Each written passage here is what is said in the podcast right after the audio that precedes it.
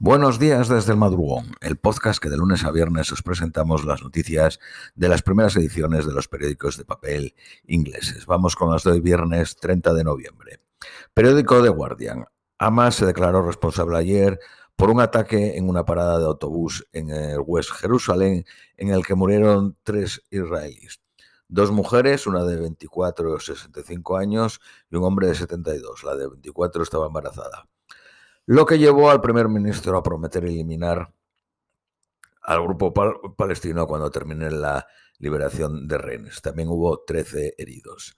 A pesar del ataque, Egipto y Qatar permanecen esperanzados de asegurar una extensión de la tregua de dos días a cambio de la liberación de 20 rehenes y de 60 prisioneros palestinos. Los dos pistoleros fueron abatidos por dos soldados fuera de servicio y un civil armado. Los dos pistoleros eran hermanos y habían entrado en prisión por actividades terroristas. El hermano mayor estuvo 10 años en prisión hasta el 2020 por planear ataques terroristas. La Agencia Palestina de la ONU advierte que el ataque al sur de Gaza, al sur de Gaza superpoblada, podía empujar a un millón a dirigirse a la frontera con Egipto. Hay un millón de personas en instalaciones de la ONU, incluidas 100.000 en el norte de Gaza. El gobierno israelí ha llamado a su embajador en Madrid y dijo que reprimirá al embajador de español en Tel Aviv después de que el primer ministro español, Pedro Sánchez, dijo que tenía genuinas dudas de que Israel estuviera cumpliendo con la ley humanitaria en Gaza.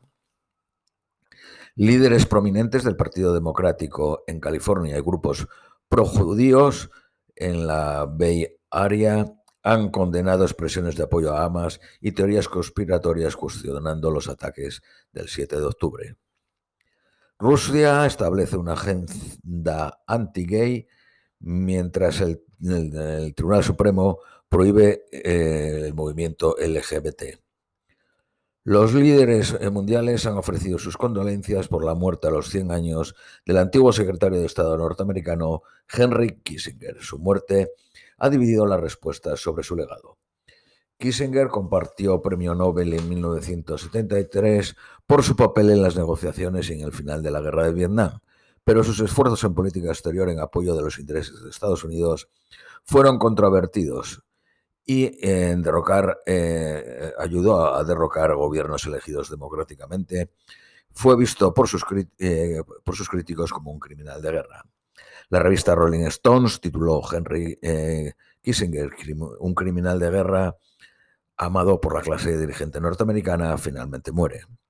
Kissinger sobrevivió a la caída de Nixon el escándalo Watergate y sirvió a Gerald Ford. En un telegrama enviado a su viuda por el Kremlin, dice, el nombre de Henry eh, Kissinger está intrínsecamente ligado con una línea de política exterior pragmática que hizo posible conseguir aliviar las tensiones internacionales y alcanzar los acuerdos soviético-norteamericanos más importantes. China dijo que como viejo amigo fue central en la decisión de cambiar las relaciones diplomáticas de Taiwán a China en los 70, reconociendo al Partido Comunista en vez del gobierno en el exilio en Taiwán. Kissinger visitó China más de 100 veces recientemente en julio, donde se entrevistó con el presidente eh, chino. Kissinger fue trascendental en el golpe de Estado de Chile, derrocando a Salvador Allende y el, eh, poniendo a Pinochet, y ayudó en Latinoamérica a los más brutales regímenes militares. Una pareja en Nepal, la primera en casarse en el sur de Asia, siendo ella trans. La policía española ha abierto una investigación después de que cuatro personas muriesen cuando fueron forzados a arrojarse al mar cerca de una playa por, una lancha rápida que se cree que venía del norte de África y que llevaba a 35 personas.